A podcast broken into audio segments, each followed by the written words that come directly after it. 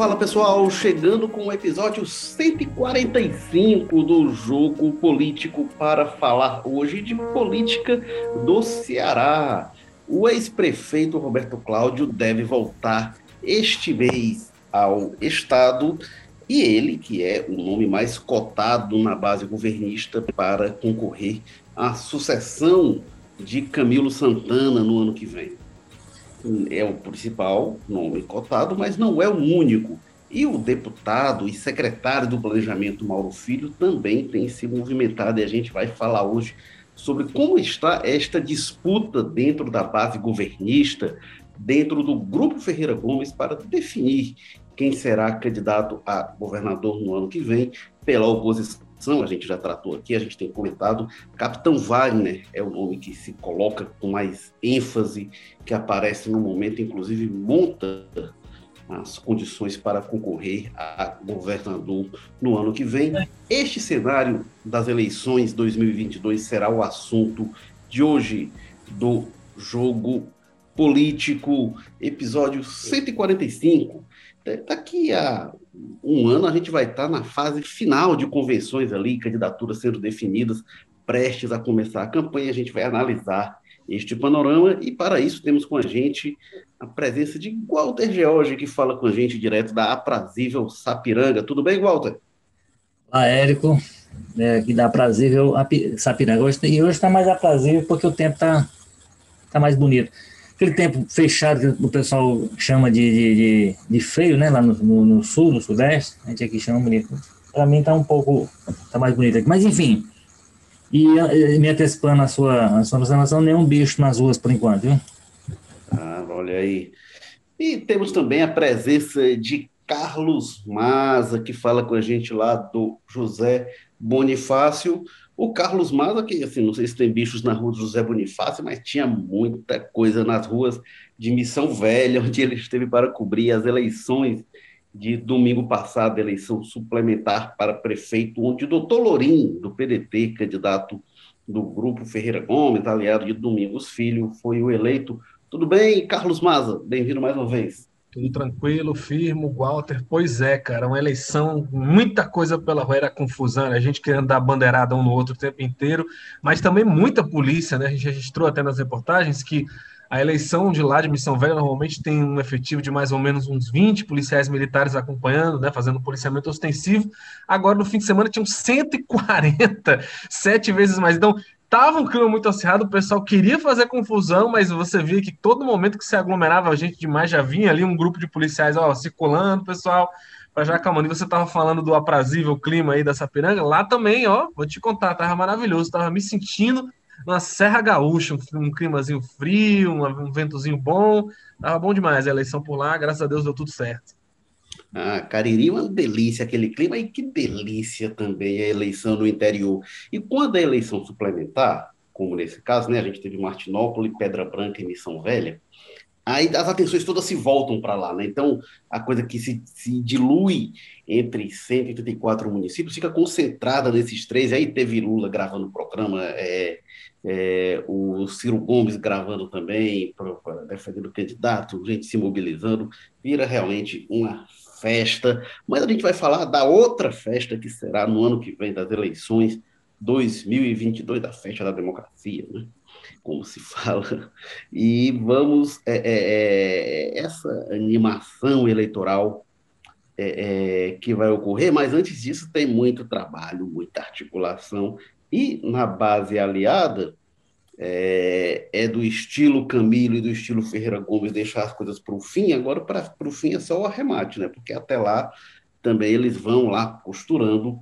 O ex-prefeito de Fortaleza, Roberto Cláudio, tirou um período ali de desintoxicação, vamos dizer assim, né? Sai da prefeitura, se afasta, até para dar um pouco de sossego né, para o prefeito que está entrando, né? Até a presença aqui do antecessor bisoiando tudo, né? Como a gente diz assim, às vezes constrange algumas medidas. O Roberto Cláudio se afastou estrategicamente, descansou com a família, fez muita política também por lá em São Paulo. Ele até projetava ir para o exterior, né? Mas aí a pandemia, brasileiro não está sendo um, um, povo muito bem quisto por aí afora, o pessoal olha meio de lá quando a gente chega.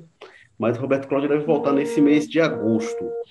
É, o Walter George, o que que você sabe sobre esta perspectiva aí de retorno é, do RC e como é que estão as coisas na base governista? Na perspectiva que ele é tido né, como o principal nome, mas o quão consolidado está isso? Pois é, consolidado eu acho que não está não, está de jeito nenhum assim. Porque o que você tem é uma situação, você tem uma situação em que o nome do, do, do Roberto Cláudio ele é o mais. tem a simpatia da cúpula. Né? É o nome que o Ferreira Gomes, pessoalmente, gostariam de emplacar. A partir daí está tudo indefinido. Inclusive por uma razão, por uma razão que aí a gente hoje vislumbra esses dois nomes basicamente com como candidatáveis, mas não se descarte que apareçam outros, né? Porque você tem um vácuo, né? Você não tem um candidato natural. Essa é a questão que está colocada. Quer dizer, o Camilo não é candidato à eleição, você não tem um Cid Gomes, por exemplo, em campanha para voltar ao governo, pelo contrário, ele... Então você tem você tem uma situação, eu, eu acho que nós temos uma situação um pouco parecida é, com a que a gente viveu em Fortaleza na escolha do candidato do PDT ano passado, né? que aí se, se decidiu partir dentro do, do grupo para aquele aquela estratégia do, do debate interno, né, dos debates e tal, etc, que dali saiu o que o Mauro Filho se recusou a participar, ele participaria daquilo ali, mas ele se recusou exatamente porque ele entende eu acho que tem uma certa razão dele no sentido do sentimento que ele, que tem. Ele é, vamos lembrar que o Mauro Filho, desse pessoal todo, se tem algum que chegou junto com os com os Ferreira Gomes, foi o Mauro Filho, que foi o primeiro secretário de finanças do, do Ciro, quando ele foi prefeito de Fortaleza, que é quando começou, de fato, a trajetória dele, né? E dali ele já começou a ser, um cara, na época, muito jovem e tal, chegado aos Estados Unidos, estudioso, pá, pá, pá. Não era um político, ele era filho de um político. O pai dele, na época, era poderoso, né? acho que era senador, o Mauro.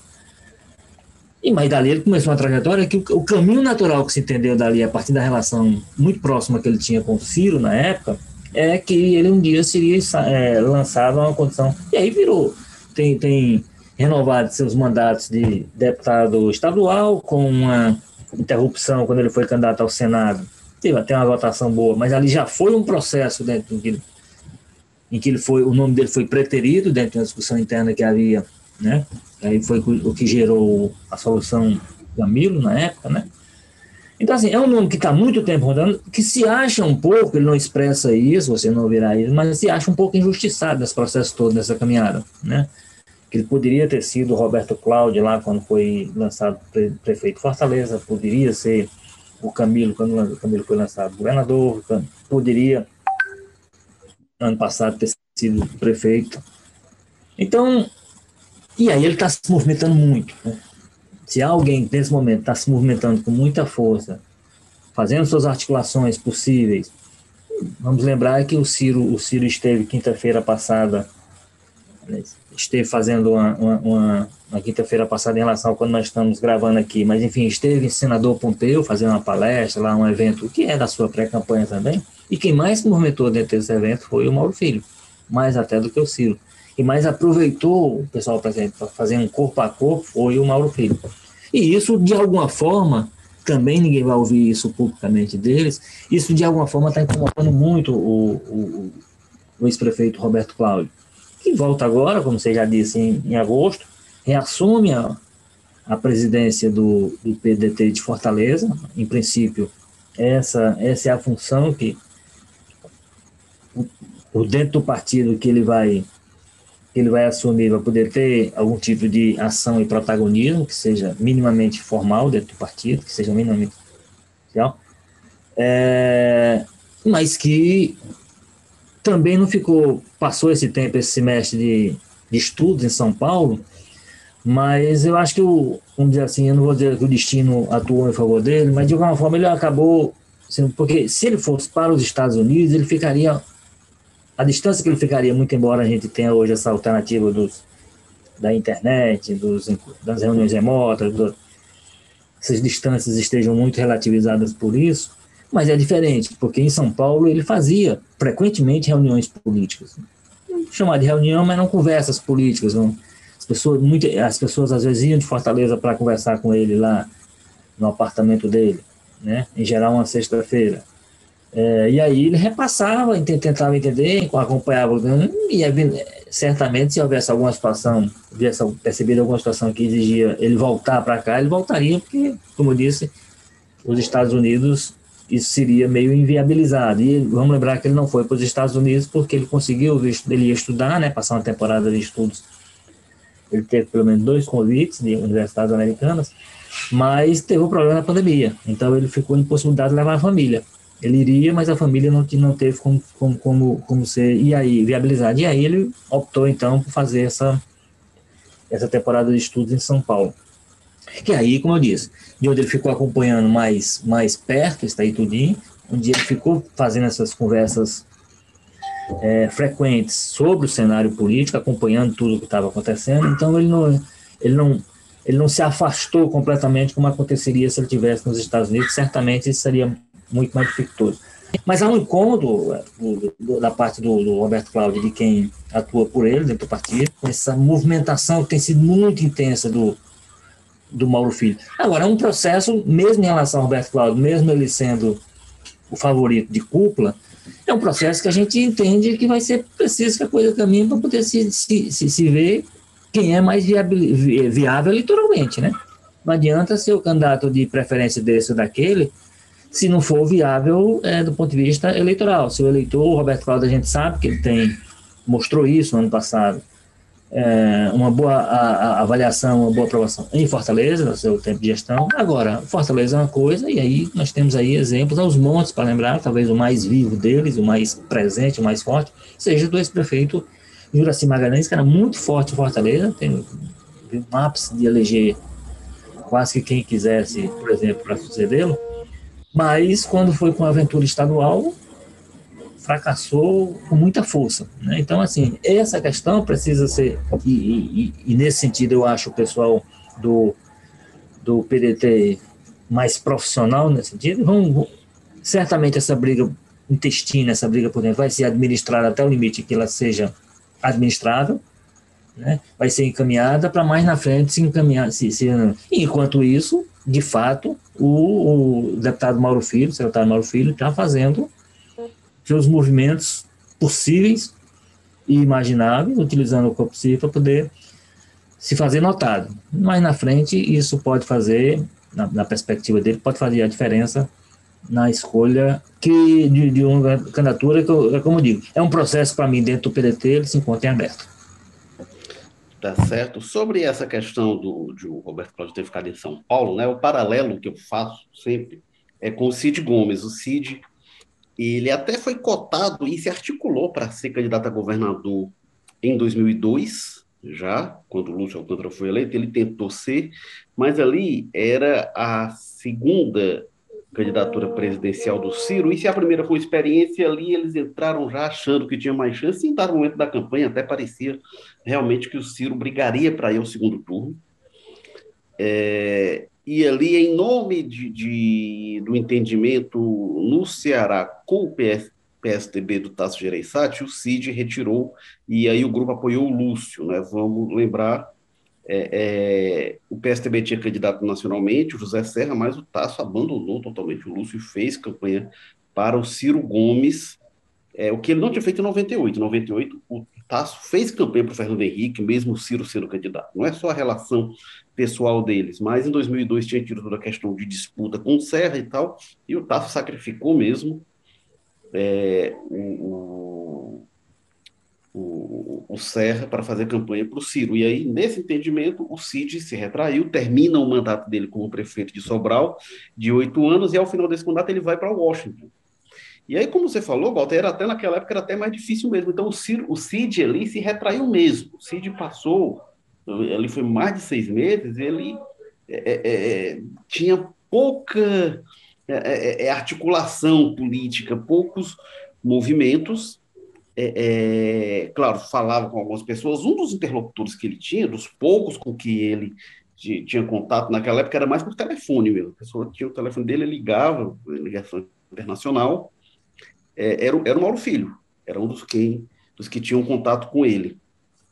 É, e aí o Cid, obviamente, ele articulava, participava do movimento, mas de forma muito mais difícil, aí não sei, isso, essas, essas visitas frequentes que o Roberto Cláudio recebeu, com o Cid já era um negócio mais trabalhoso. Eu cheguei a falar com o Cid naquela época como repórter, cheguei a falar com o Cid quando ele estava em Washington, é, e aí até no povo a gente é, é, deu em primeira mão a confirmação por ele, Cid, da ida do grupo é, é ao PSB, né, porque eles estavam brigados com o PPS, saíram do PPS, se filiaram ao PSB, e aí o Cid de lá acompanhou as conversas, é, Miguel Arraes hospitalizado naquela época, e o entendimento com Eduardo Campos, ele disse, olha, teve uma conversa, e a gente acertou a, a ida do grupo para o PSB.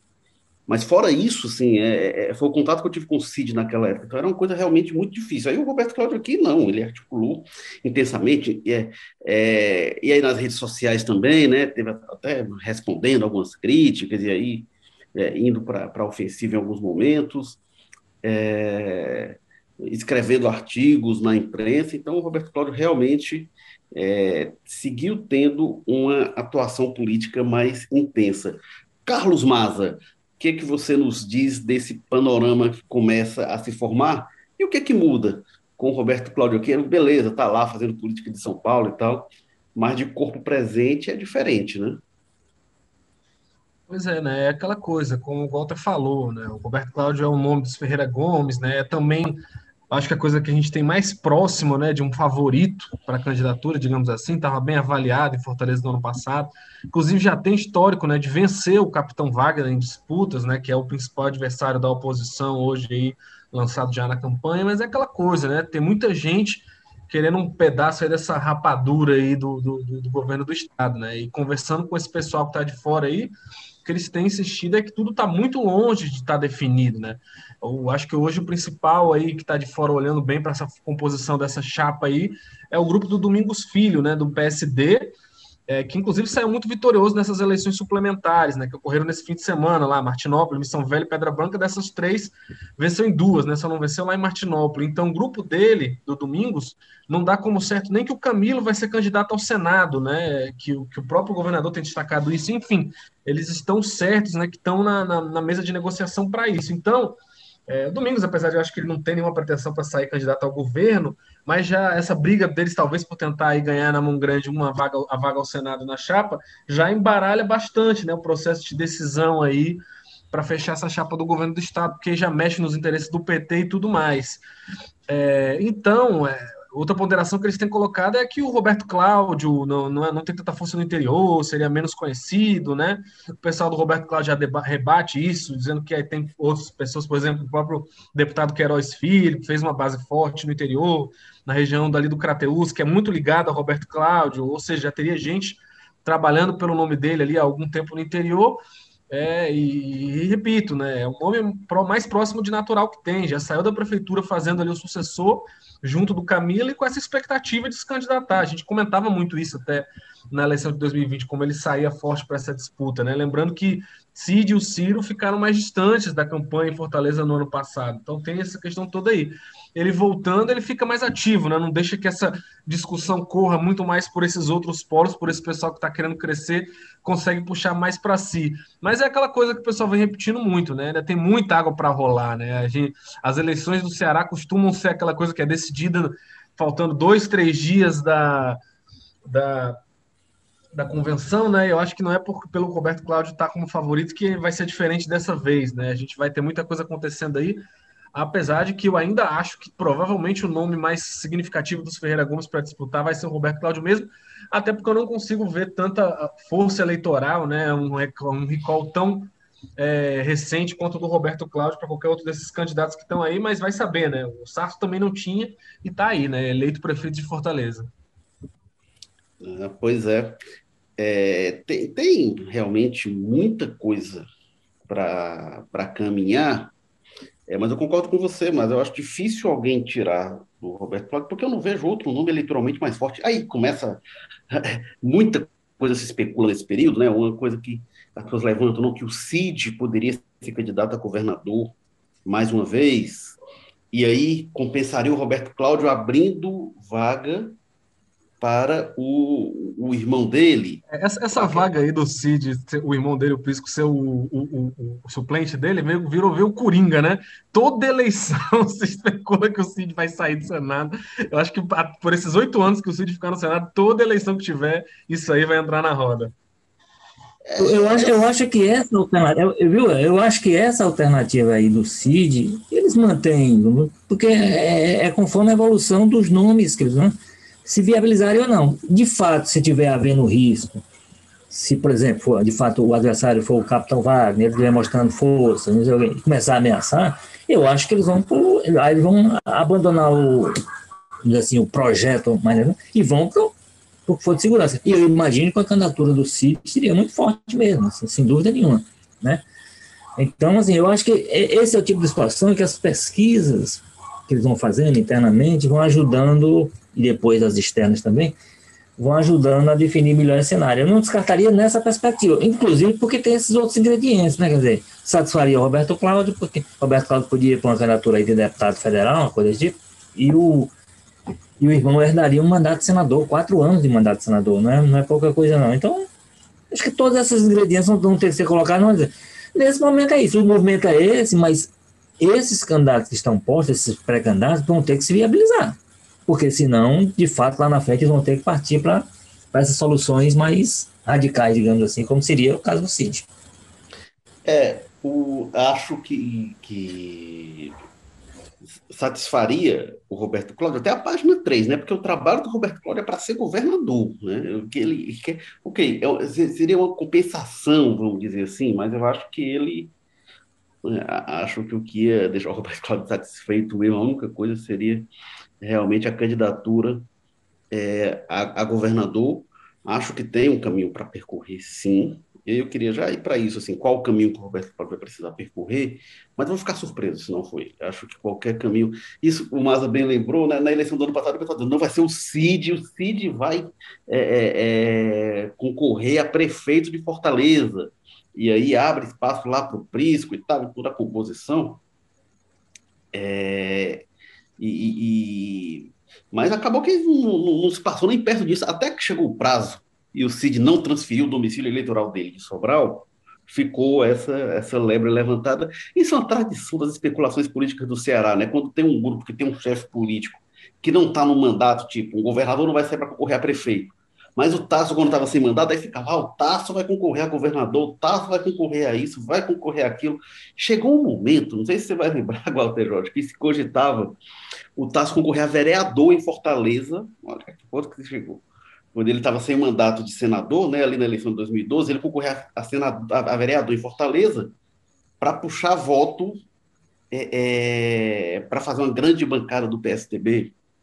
É, é, precisa não, não, conhecer o Tasso para achar que ele ia entrar em algumas dessas, né? Mas, enfim, o pessoal lança essas coisas, né, como hipóteses. É, e mas sempre, e, e aí se discutiu muito ano passado isso, né? O Cid vai como candidato, não vai, como é que vai ser? É, e o Prisco ali, realmente, de primeiro suplente, como o Maza bem lembrou, deixa essa hipótese é, sempre em aberto. O que eu acho em relação a outros nomes, é, assim, o que, que o Mauro Filho tem de vantagem em relação ao Roberto Cláudio? Ele tem uma entrada no interior que o Roberto Cláudio não tem. O Roberto Cláudio foi deputado estadual, mas aí e aí, Walter, quando você fala né, que o, o, Mauro Filho se sentiu preterido, que podia ter sido ele, eu não sei até que ponto o Mauro Filho se mexeu ali em 2012 para ser ele, né? Porque ali, a gente vai lembrar, teve ali de pré-candidatos Roberto Cláudio, o Ferrúcio Feitosa e o Salmito Filho, e o Mauro Filho não se colocou.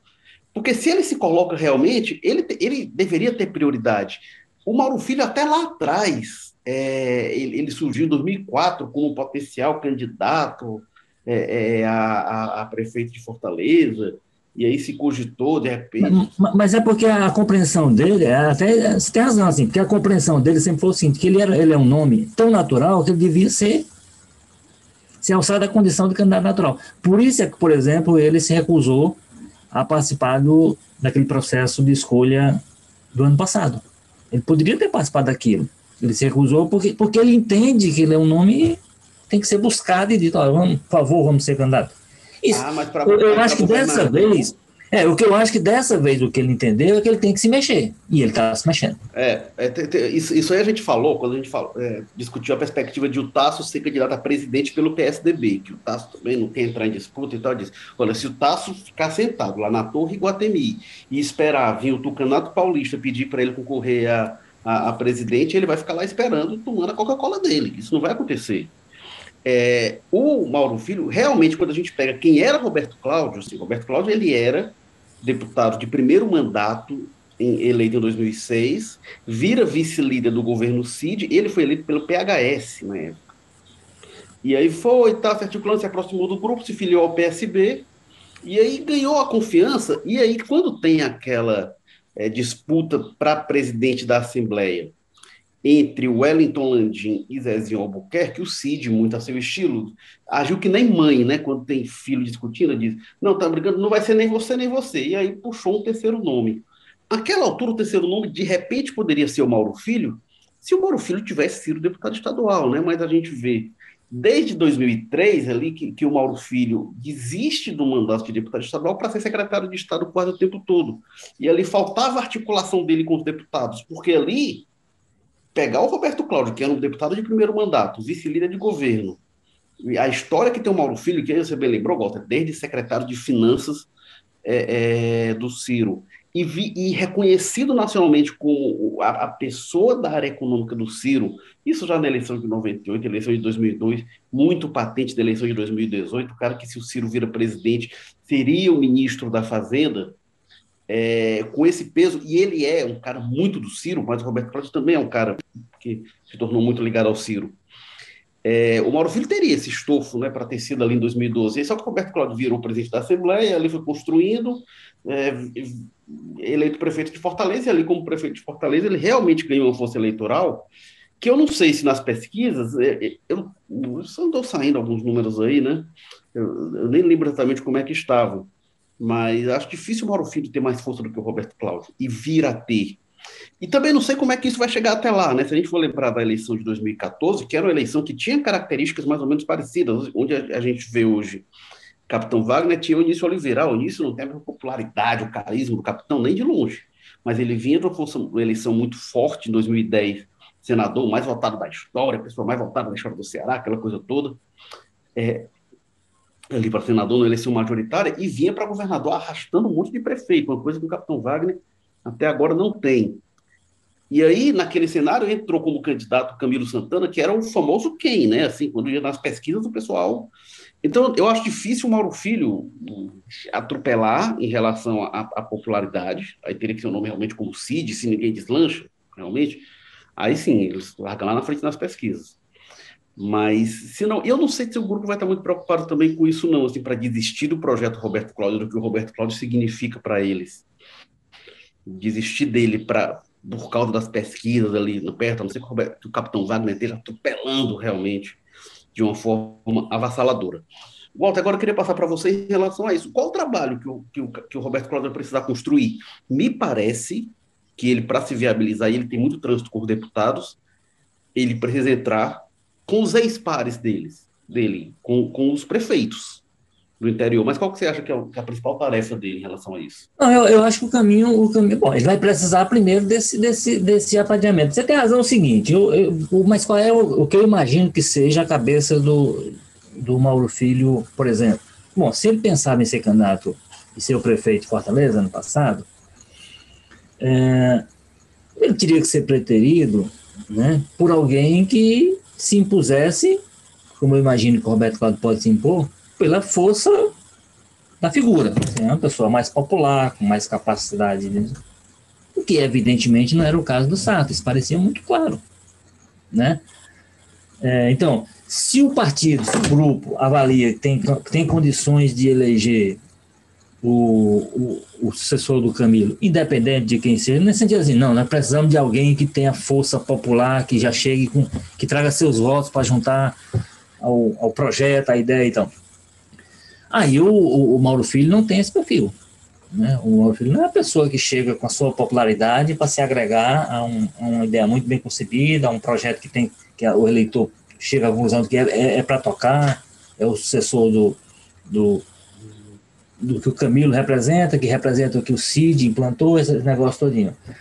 É, então, se, se, se, se for alguém para chegar com essa coisa, com esse, com esse peso pessoal, ele não. Agora, se a conclusão for igual à do ano passado, por exemplo, em Fortaleza, não, é o seguinte: a gente escolhe o candidato e, e o projeto tem condição de empurrar esse candidato para a vitória, como aconteceu com o Sarto, aí ele vai dizer, mano, aí não, não faz sentido ser preterido de novo para uma pessoa. Agora, eu, evidentemente, o Roberto Cláudio é muito diferente do, inclusive, do Sarto.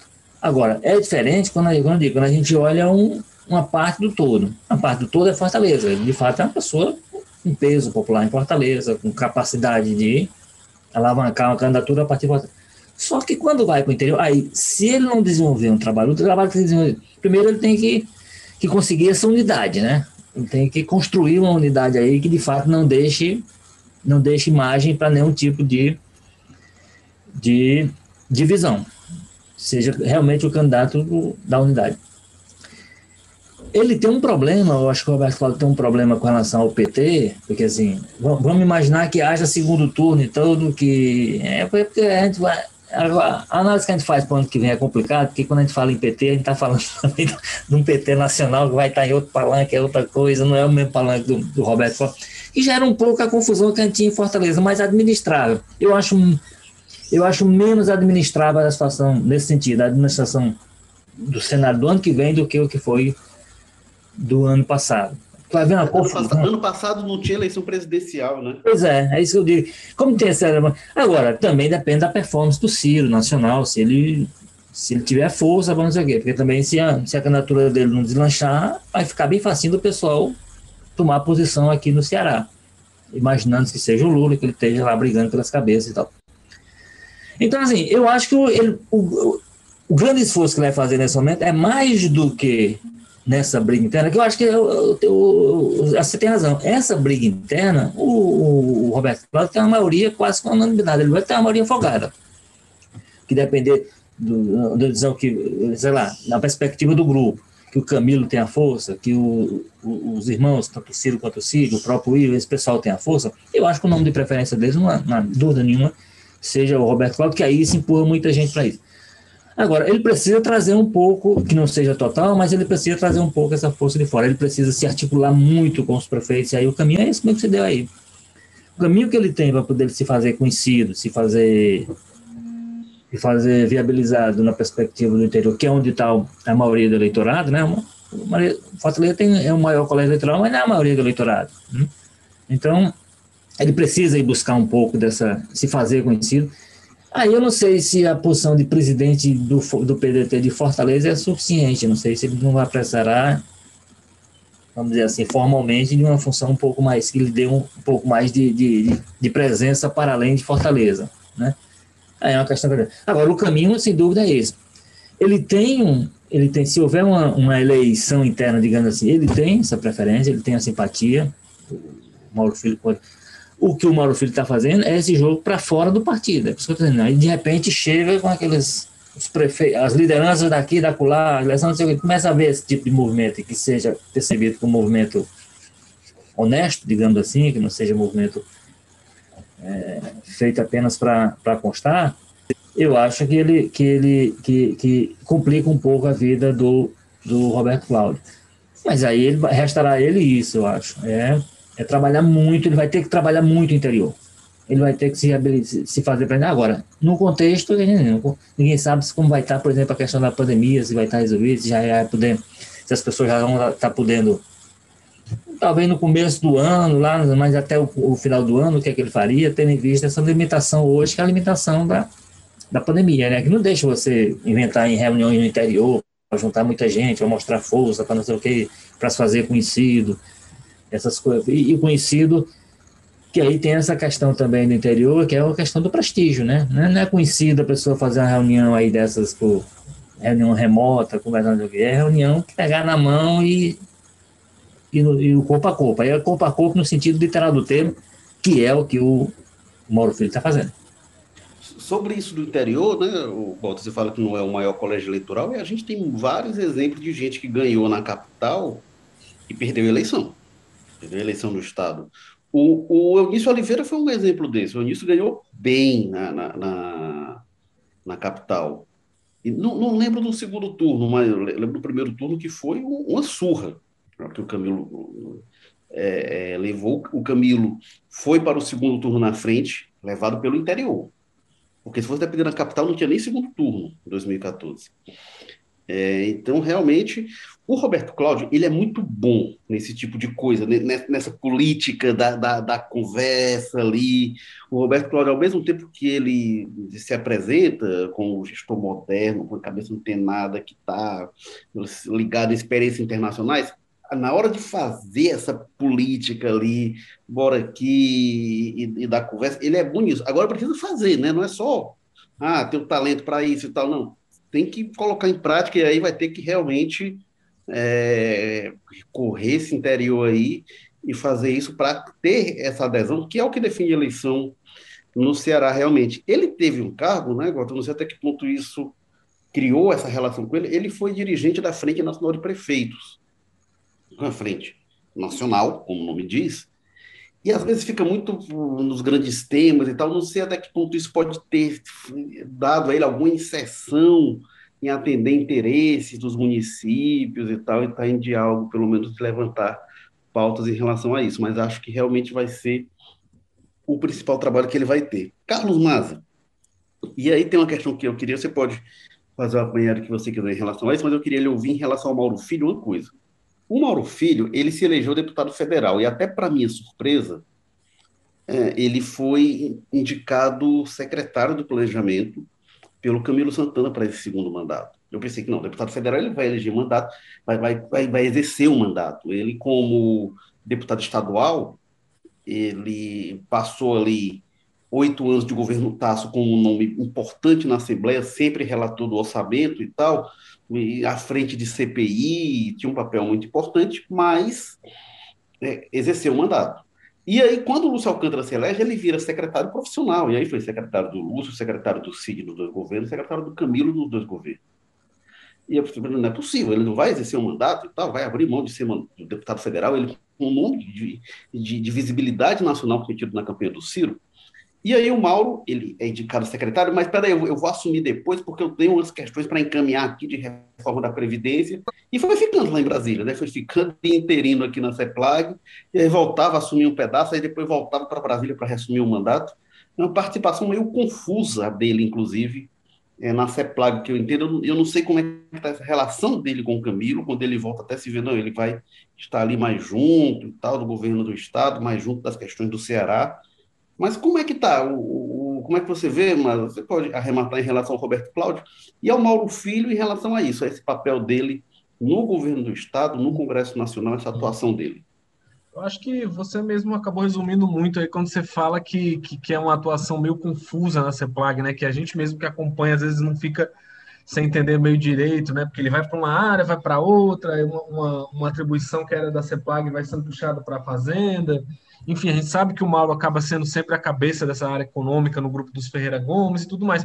Eu acho que o Mauro, ele, ele saiu daquela experiência em 2018 é, com muita visibilidade, né? A gente lembra que na campanha de 2018 o Mauro Filho era era referência da imprensa nacional na hora de se falar em economia, quase tanto quanto o Paulo Guedes, né? O Paulo Guedes estava lá com o Bolsonaro como posto de piranga, e o Mauro era o cara meio que o contraponto isso no discurso desenvolvimentista, né? O Guedes ia falar de liberalismo lá, né? Privatiza tudo, destrói tudo que for do Estado e tudo mais, e o Mauro vinha para dizer o contrário. Não, é desenvolvimentismo, a gente tem que ter um Estado forte, tal, tal, tal, aumentar o gasto, vai salvar o Brasil, é pelo gasto público, é bancando o desconto lá na no, no SPC Serasa, né? Rendeu aquele apelido para o Ciro, né? Do SP Ciro e tudo mais.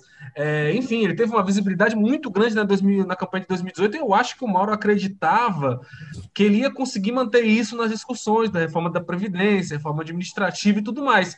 E acabou nem que essas coisas não andaram muito, né? Porque, enfim, pandemia, teve todas as dificuldades, tirando ali a Previdência, né? É, não, nem o Mauro conseguiu se, se tornar esse, esse nome que emplacou essa relevância toda nessas discussões. Ele claramente teve uma opinião muito qualificada, participou dessas discussões, é um cara da área mesmo, né? não é só um deputado qualquer falando besteira ali porque está representando interesse político de grupo A ou grupo B, mas eu acho que ele não conseguiu ter a relevância nesse debate que ele achava ou esperava ter talvez com base ali na experiência que ele teve na campanha de 2018, quando ele foi, sim, um dos protagonistas no debate na campanha, no que se diz respeito a essas agendas econômicas e tudo mais, né? Que foi uma coisa que era muito da pegada da campanha do Ciro até. E aí eu acho que não vingou, né? Desses anos para cá, até porque esse debate da, das pautas econômicas foi muito pequeno, a única reforma que foi votada mesmo foi a Previdência, foi votada meio que na questão ideológica, mas a coisa era, não, se você é contra, você é um petista, e se você é a favor, viva é Bolsonaro. A, a discussão foi basicamente essa, né, durante a, a, discussão que teve ali. E as outras reformas não se, não se placaram tanto, então eu acho que o Mauro acabou perdendo um pouco a evidência, saindo do foco que ele achava ou esperava ter ali, o que atrapalha um pouco esses planos dele de entrar no governo, né, é um cara que não está uh, muito colocado no debate público brasileiro agora. Talvez tente voltar aí, porque, enfim, para tentar puxar a relevância aí que a candidatura do Ciro vai trazer, mesmo que o Ciro não esteja bem colocado nas pesquisas, a gente sabe que o Ciro é um cara que consegue pautar muito o debate, porque, enfim, é, fala bem, né, tá bem nos debates, é polêmico, consegue estar tá aparecendo em jornal dia sim, dia sim também. Então, nesse ponto é bom para o Mauro, né? Que se cola muito no Ciro e que e o próprio Ciro vem colocando ele como né, o cabeção da política econômica, Vanderbilt ali no currículo, enfim, essas coisas ajudam o Mauro a se colocar nessa posição. Sabe uma coisa que eu estava. Oi, só rapidinho, lá, você lá. falou a questão de interior e capital, né? Perder na, na, na, na capital, historicamente vê-se na capital, mas às vezes perde, né? É, acho que é, é porque o, o pessoal da, da, base hoje parece muito querer justamente evitar levar uma surra na capital, né? Eu acho que consideram mais fácil trabalhar um nome mais desconhecido no interior visto que o grupo tem muitos prefeitos, muitas lideranças políticas, né, muitos deputados estaduais, prefeitos aí, quase todos, né? Disso, nisso aí a oposição apanha feio, mesmo tendo eleito prefeitos ali nos municípios importantes, como Calcaia, Maracanaú, São Gonçalo, é, Juazeiro, né, apesar do Gledson lá tá sempre por um fio, né, toda semana a oposição parece que abre uns dois processos de cassação contra ele, né, uma oposição ainda muito fortemente ligada ao ex-prefeito Arnão Bezerra, enfim, o pessoal da base parece ter muito mais entrada para trabalhar esse, esse voto aí do interior e pelo menos garantir um cara que estava bem avaliado no ano passado e que tem aí um histórico de vencer do Wagner aqui na capital já dá uma folga, né? Já, enfim, com certeza o Roberto Cláudio acha muito mais fácil trabalhar o voto no, no interior do que trabalhar o voto na capital, que costuma ser naturalmente mais rebelde, né? Mais anti-governista e tudo mais. Ah, mas aí tem uma coisa, já passando para você, Walter. Se a, em 2014 eu lembrei aqui, o Camilo levou uma surra na capital do início. É, agora, essa surra na capital, o Mauro Filho pode até tomar. O Roberto Cláudio ele não pode politicamente tomar. Porque se o Roberto Cláudio, ele, ele como, ex-prefeito de Fortaleza, ele vai numa eleição e vence, eleito governador, beleza e tal, mas perde e perde feio na capital para o capitão Wagner, aí eu acho que. E tem uma coisa: o Roberto Cláudio, eu acho que, aí dos nomes aí do PDT, acho que sem dúvida é o mais forte em Fortaleza. E, e, e na eleição, no ano passado, esses números mostravam isso, a força dele na capital. Mas ele não passeia contra o capitão Wagner em Fortaleza, não. Aliás, nenhum deles passeia, viu? Pode ser o Cid, pode ser o Ciro, nenhum deles é um passeio, uma surra né, é, em Fortaleza contra o capitão Wagner, não, que é um nome muito forte. O que, que você acha, o Walter Jorge? Assim, pois é, eu estava pensando nessa questão do, do, na gratuita do Roberto Cláudio na perspectiva de Fortaleza, e, assim, eu, eu, acho que ele reproduziria um pouco aquilo que o Ciro sempre enfrenta em toda a campanha presidencial, o foco que ele tem, ele, assim, eu não posso perder no Ceará. Se eu perder no Ceará, que aí vem aquela história, não, o cara não, quem conhece o cara que conhece como é que não vota nele, tanto que a maioria então, assim, eu acho que o Roberto, o Roberto Cláudio queria esse componente extra, mas ao mesmo tempo é uma vantagem, eu, eu entendo. Por quê? Porque se o partido tem essa dificuldade já em Fortaleza, quer dizer, não seria um problema do Roberto Cláudio. Seria a performance do, do, do, do, do Eunício aqui mostra que a, a situação do ano passado, do capitão Wagner, dando suador a candidatura do, do PDT, né, até, brigando até o final quase pelo voto, é, mostra que não, há, não haverá vida fácil, não. Agora, é muito melhor o partido, talvez, é o seguinte, olha, o interior a gente sabe como funciona, a gente tem nosso, nossa sistemática montada, a gente sabe como, como obter maioria. Na capital, a gente precisa do candidato mais forte. Aí, nessa perspectiva, acho que a candidatura mais forte que eles têm é do Roberto Cláudio. Né? é, com as vantagens e desvantagens que se representa, que evidentemente também é uma pessoa que já tem uma, um por exemplo, do, do parte do PT não, não, tolerará o Roberto Cláudio de jeito nenhum. Mesmo com você pode até repetir a história do Lula e do Ciro para Paris, mas terá muita dificuldade em trabalhar ou apoiar o Roberto, o que não, o que não necessariamente acontecerá com outro caso. Não, não haverá talvez essa essa rejeição, porque é uma rejeição em função de disputas que aconteceram, e aí que as pessoas personalizam no, no Roberto Cláudio, não enxergam no grupo, mas no Roberto Cláudio eles personalizam um pouco. Então haveria essa. Então, é, rapaz, tudo vai ter que ser, como, como eu disse, como numa, como numa candidatura natural, tudo vai, ser, vai ter que ser assim, medindo e pesando, qual, o, o, no que é que esse daqui é mais forte, no que é que não sei o quê, com essa, para pegar um termo que está que está em moda, né? com essa nota de partida, digamos assim, favorável do, do Roberto Cláudio. Ele tem, de fato, uma simpatia. Ele tem, eu me lembro que eu fui entrevistando o Ciro há muito tempo, lá, sei lá quantos anos faz, um tempo que eu digo alguns anos atrás. E aí eu, eu não sei se eu pus isso no material ou foi aquelas conversas que a gente tem, não, não necessariamente gravadas. Né? E na verdade eu perguntei sobre o Ivo. Né? O Ivo é falando aquela história que as pessoas sempre dizem que o Ivo é, parece ser dos irmãos, o mais okay, e a experiência que ele estava tendo em Sobral já.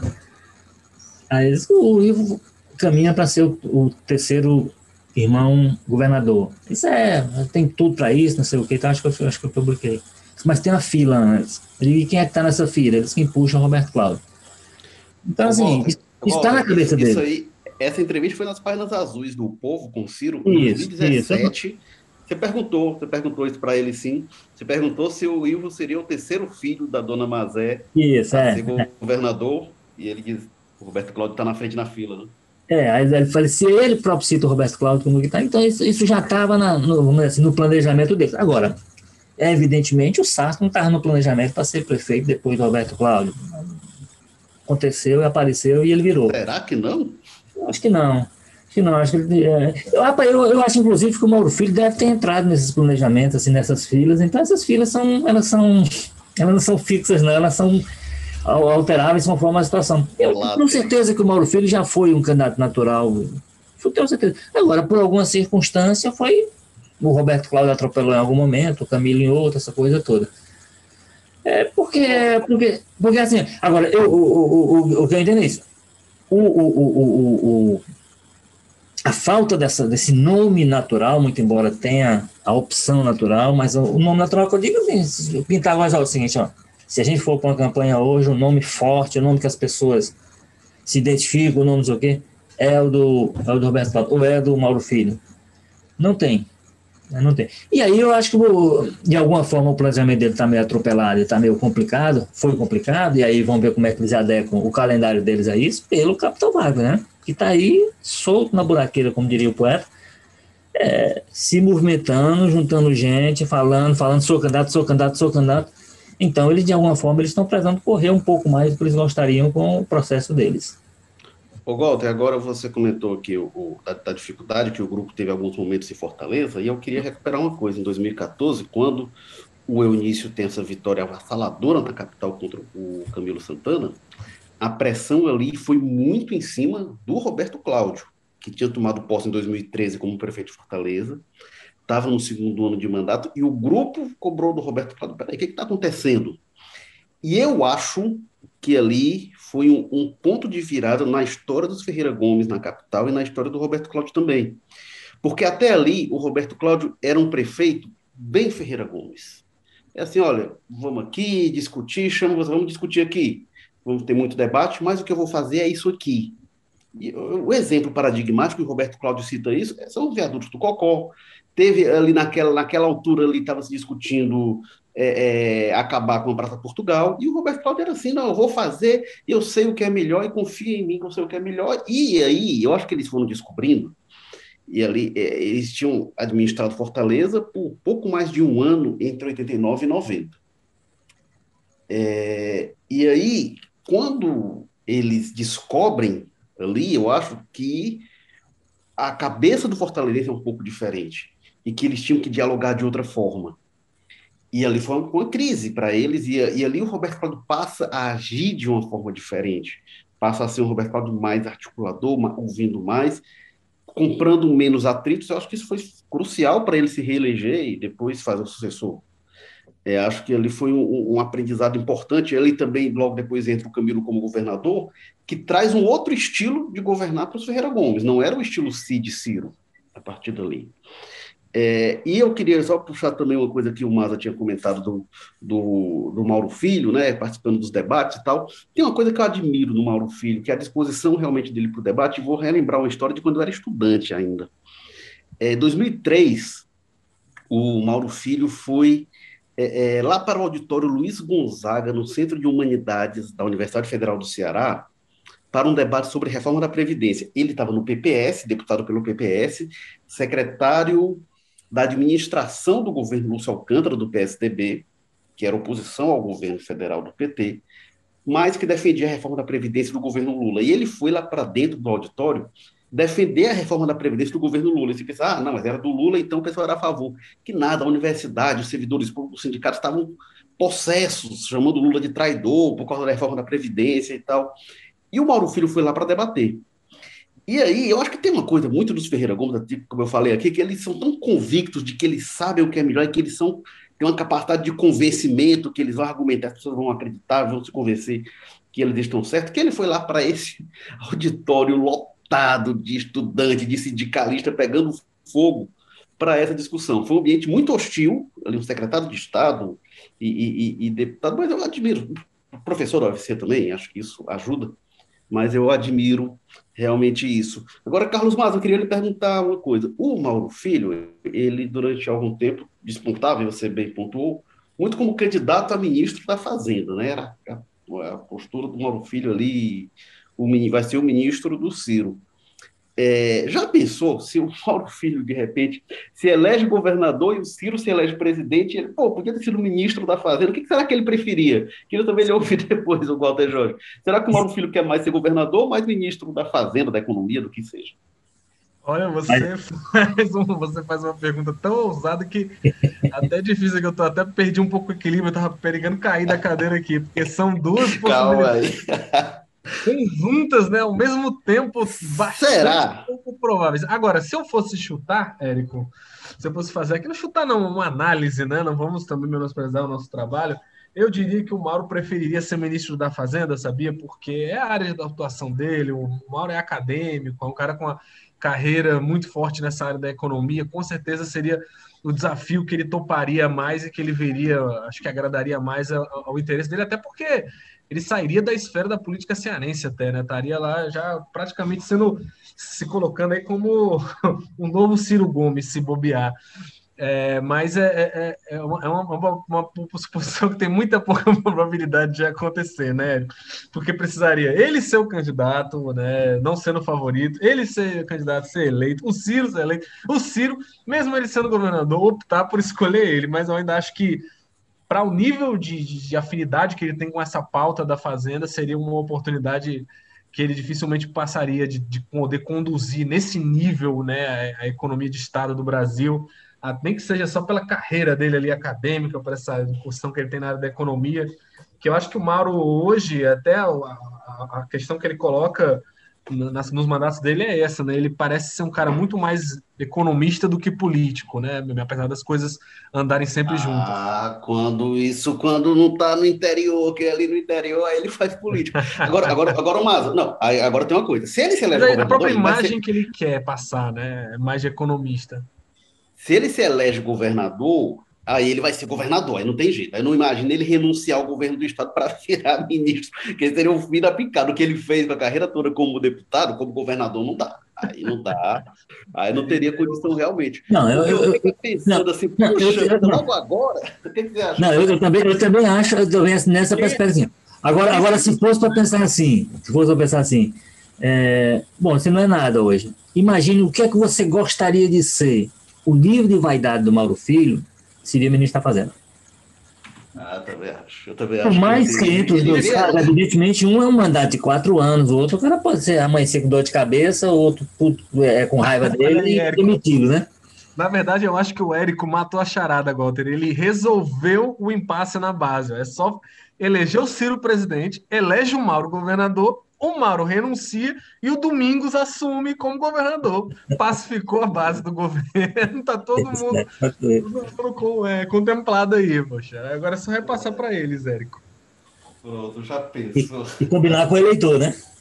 É, tem, tem... Aliás, com os eleitores, que é o eleitor do Ceará e do Brasil, né? Tem, tem que eleger é, o Ciro. É, tem, tem muita articulação aí para realmente é, acomodar. Agora, realmente, eu acho que se os, nessa eleição, se o Ciro se elege presidente, o Mauro Filho ficar assim, rapaz, que coisa, hein?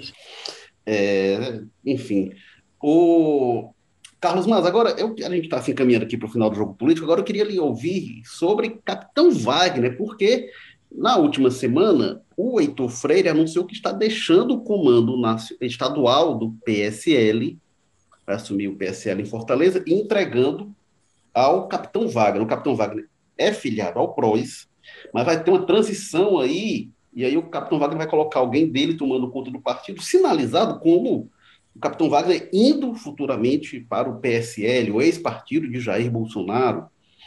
É, e como é que você está vendo esse movimento, Carlos Marinho? O que é que isso indica aí para a eleição do ano que vem?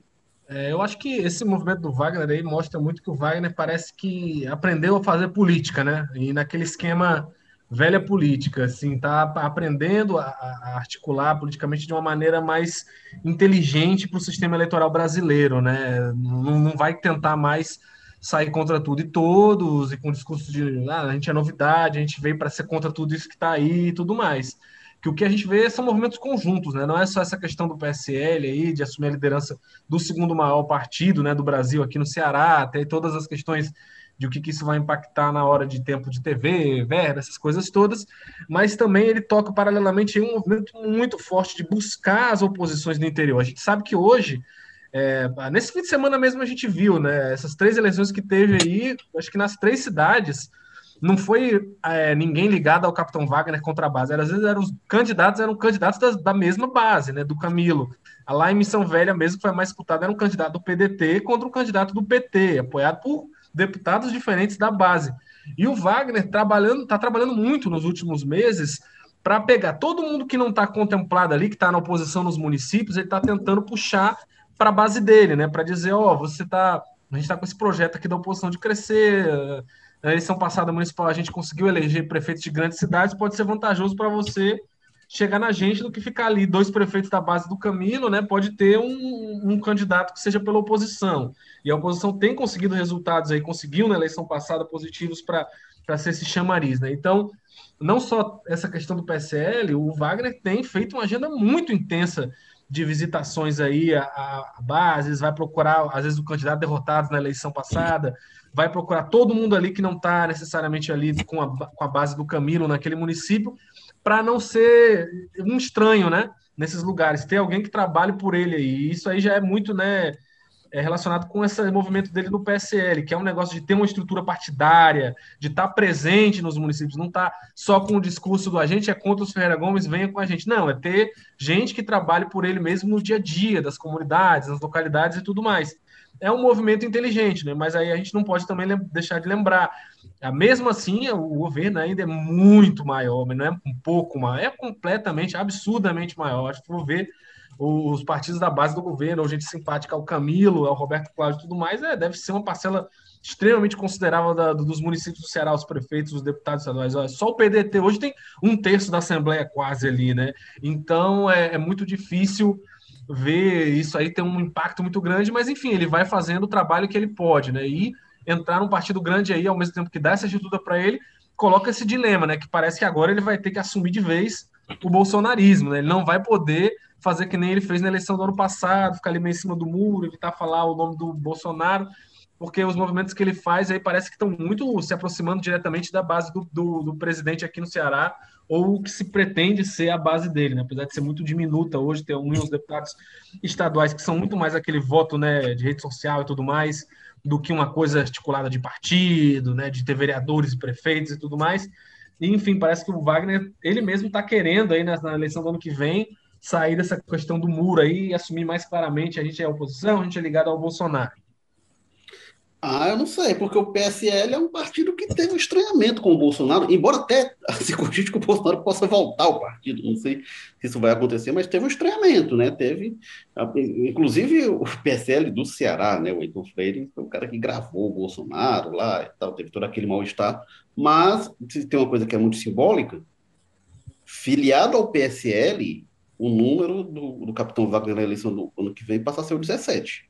Né? E aí isso tem um é. peso muito grande, e, um estranhamento muito que tem no PSL, eu acho que é um estranhamento muito pragmático, né, de brigas que teve ali. Ideologicamente é todo mundo extremamente conservador, aquele modelo, né? Então. Ah, é, ideologicamente é, sim, sei. Pois é, vai ser muito difícil ele descolar disso na, durante a campanha. Até porque, como você bem colocou, é o 17, né? Ou seja, acabou qualquer outro argumento. Vai ficar muito marcado ainda que o Bolsonaro venha é, com outro número. É, agora, é, eu, eu acho, viu, mas só que assim, já em 2020, o Capitão Wagner tinha feito uma articulação boa também, de, trouxe vários partidos, o que deu para trazer, né? É difícil se fazer frente à, à, base aliada do Camilo e do Roberto Cláudio, que são bases muito numerosas, mas ele até eu acho a surpreendeu a quantidade de pequenos partidos que ele conseguiu reunir, juntando tudo.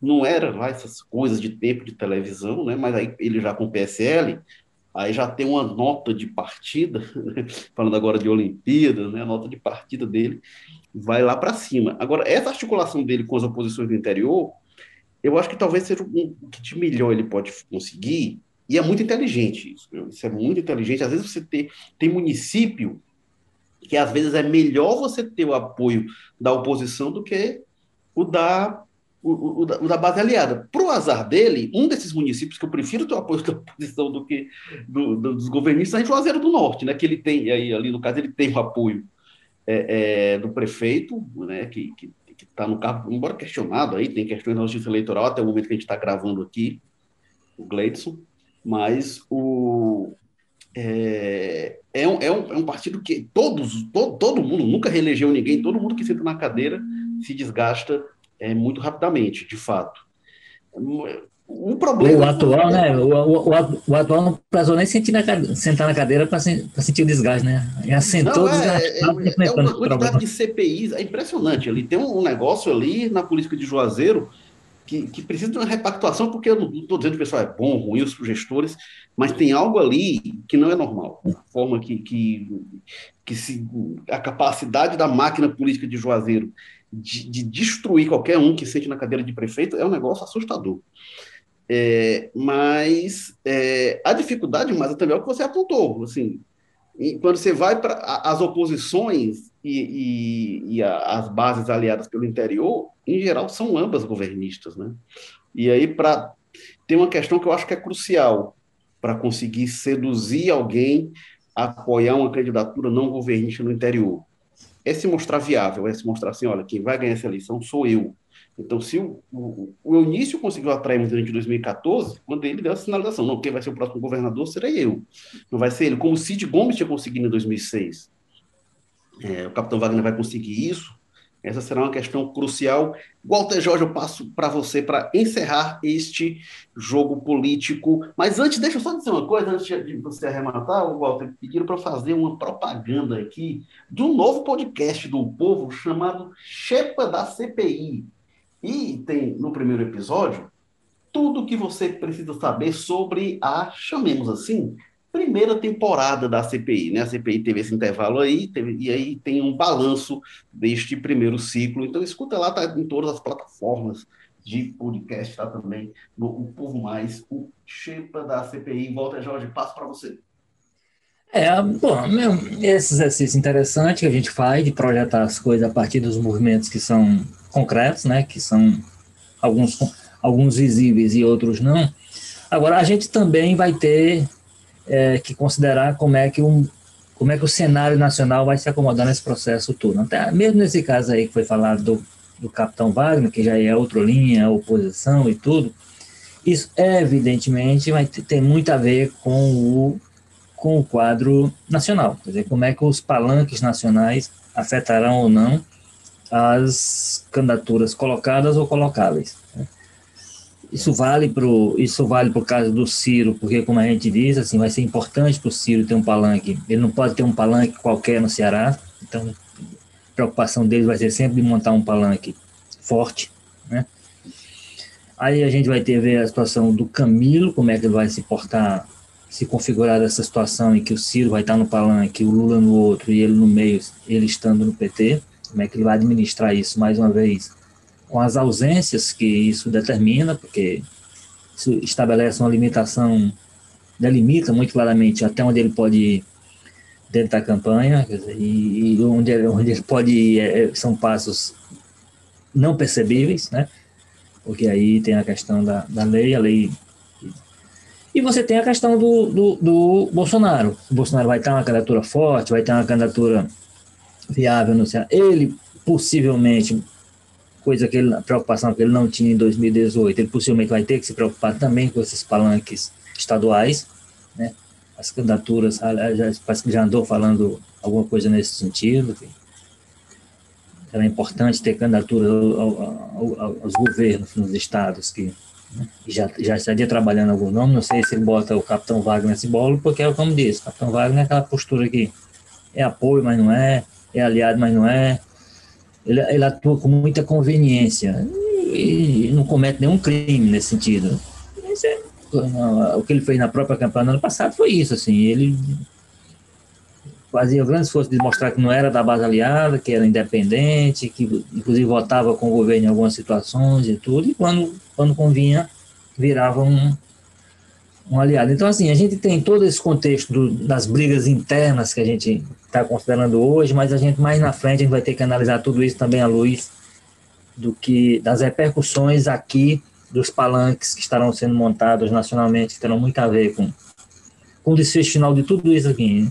Muita coisa vai depender, inclusive, dos, dos acertos é, nacionais.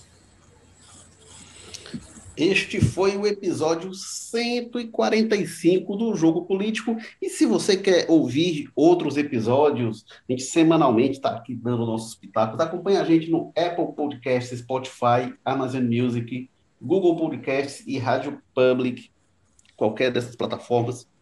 Se inscreve lá para receber sempre as atualizações do jogo político que tem na estratégia digital Diego Viana, produção do Marcelo Teixeira, edição Mariana Vieira, o editor de política é o João Marcelo Sena e diretores executivos de jornalismo Ana Nadaf e Eric Guimarães. E assim o Povo Mais da plataforma multi-streaming de jornalismo e cultura do povo, Povo Mais, onde você também encontra o jogo político e vários outros podcasts. Obrigado, Walter George, que é editor-chefe de opinião do o Povo e colunista que escreve todos os domingos e a qualquer momento em edição extraordinária. Ok, firme, até a próxima, né? Vamos ver se a gente tem, tem mais elementos até lá para poder voltar a falar do, do cenário, de, de, desse confuso cenário estadual. Ah, pois é, a política sempre se movimentando, sempre tendo ingredientes novos. E obrigado, Carlos Maza, que é repórter de política e colunista que escreve às segundas-feiras ou também a qualquer momento na versão online. Valeu, Maza. Valeu, Firmo. Valeu, Walter. Um prazer estar aqui com vocês. Eu sou Érico Firmo, estou falando aqui do Damas e semana que vem, se tudo der certo, a gente volta. Tchau.